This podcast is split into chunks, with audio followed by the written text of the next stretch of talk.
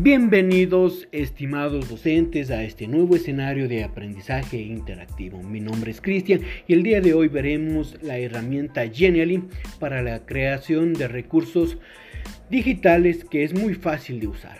Con ella podrás diseñar infografías, animaciones, recursos interactivos y presentaciones para tu curso virtual.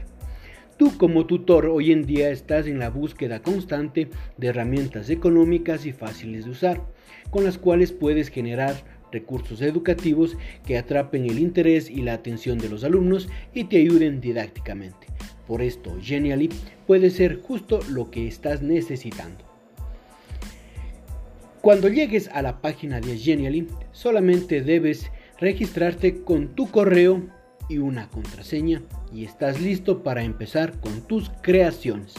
Encontrarás un menú al lado izquierdo que te ofrece en la primera opción crear.